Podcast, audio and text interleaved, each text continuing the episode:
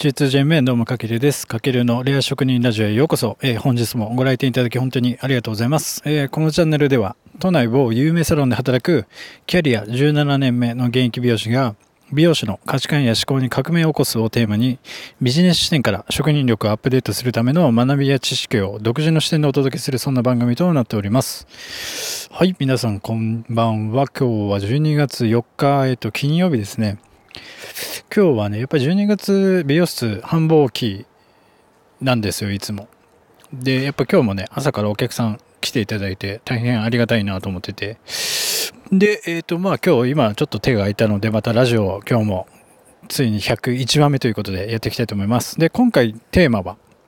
本を読まない美容室オーナーのお店は離職率が高いというちょっとね、攻めたテーマで解説していきたいと思います。で、えっ、と、美容室の離職率っていうのはね、全国平均60%って言われてまして、まあ日本全国の多分企業さんの平均が大体14.6%なので、で、60%だとやっぱめちゃくちゃ高いんですよね、離職率が。美容業界って。で、もちろんスタッフが離職する原因は、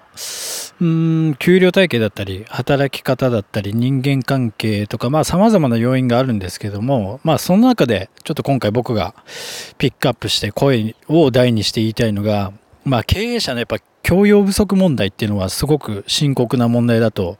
思ってて、まあそれはね、僕も自身も、あの、やっぱ現場という最前線で働く人間として、まあちょっとリアルに感じています。にもかかわらず、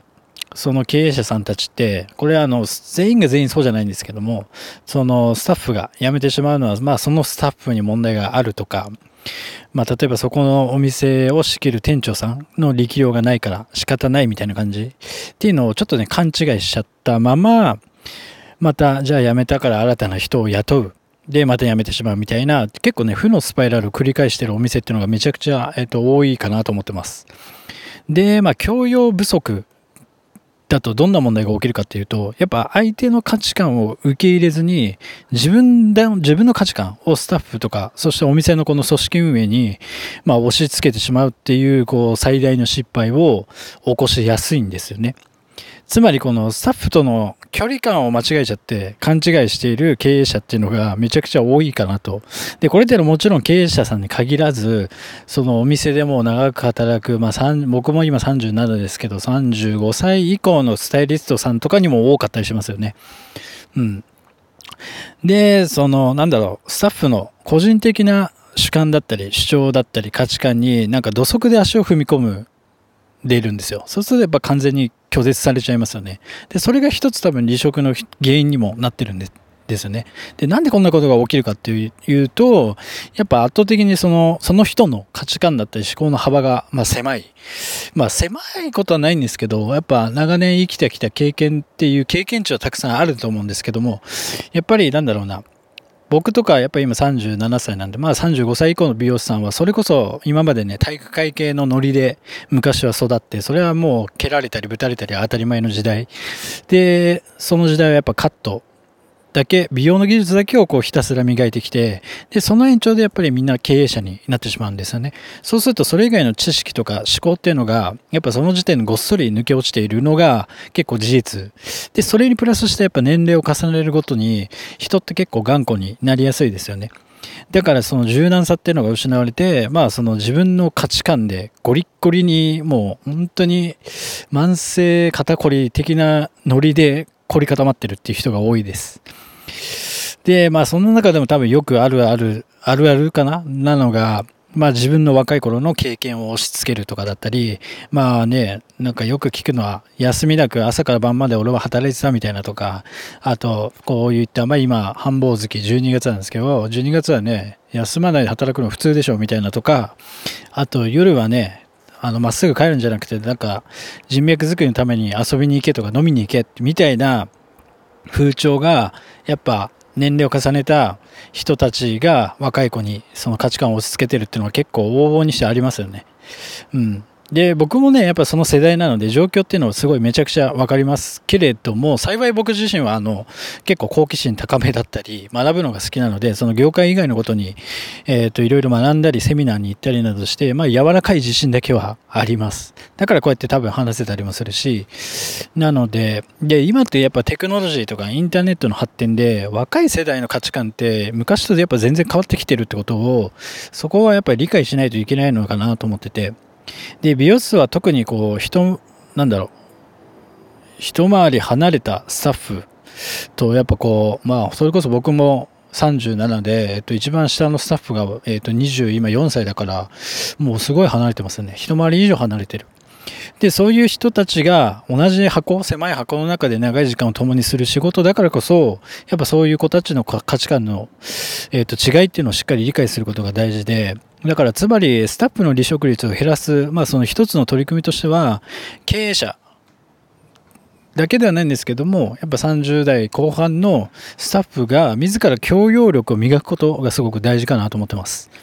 じゃあどう磨くかというと、ここでタイトルにちょっとつながってくるんですけども、やっぱあの一番手っ取り早いのは本を読むってことがすごく大事だと僕は本当に自信を持って言います。で、他にも確かに教養力を磨く方法っていうのはたくさんあるんですけども、なんか本から得られるこの知識とか学びは間違いなくこの自分にない価値観だったり思考にスパイスを与えてくれるので、はい。まあこれは僕自、これはね、僕独自の意見なので、そう賛否両論はあるかもしれませんけども、まあそういった意味でも、こう経営者の教養力を磨くことで、あの、スタッフの離職率を少しでも低下させることができるんじゃないかなと思ってます。はい。まあね、そこ、まあ他にも本当にいろいろ要素はあるんですけども、あの、経営者自らが、えっ、ー、と、離職率の高めちゃってるっていうのは、良くないのかなと思うんで、まあそこだけをクリアにして、じゃあ次に何が問題なのかっていう、その、先に人が悪いとかじゃなくて、まず自分から直していくっていうところが、まあ、順番的には大事だと思うので、あの、ぜひそこは覚えておいてほしいなと思ってます。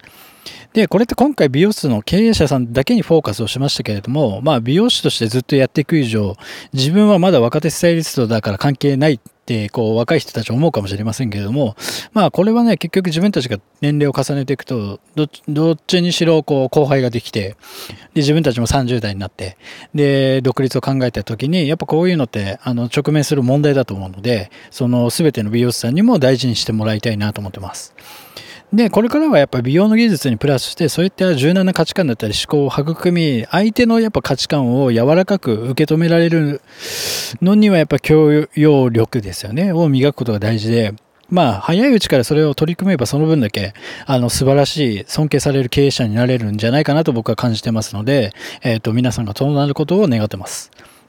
で、そうするとやっぱり自分の周りに自然とね、スタッフも集まってきて、まあなかなか辞める人も少なくなってくる。まああの、ゼロは絶対無理なんですけども、絶対そうなってくるので、で、まあそうなってくるとやっぱ企業としても大きく反映していく、まあ美容室が作られていきますので、なのでまあ今離職率が低くて悩んでる美容室経営者さんは特に、あの、まずは自分が原因だと受け止めて、あの自分の教養力を磨くことからちょっと改善してみてください。はい。僕もね、まだまだ完璧ではないので、まあこうやって自分で言って自分に言い聞かせる感じでやっていきたいと思います。はい。というわけで今回は本を読まない美容室オーナーのお店は離職率が高いというテーマで解説させていただきました。はい。最後まで、えー、本日もご視聴いただき本当にありがとうございます。ではまたのお越しをお待ちしております。かけるでした。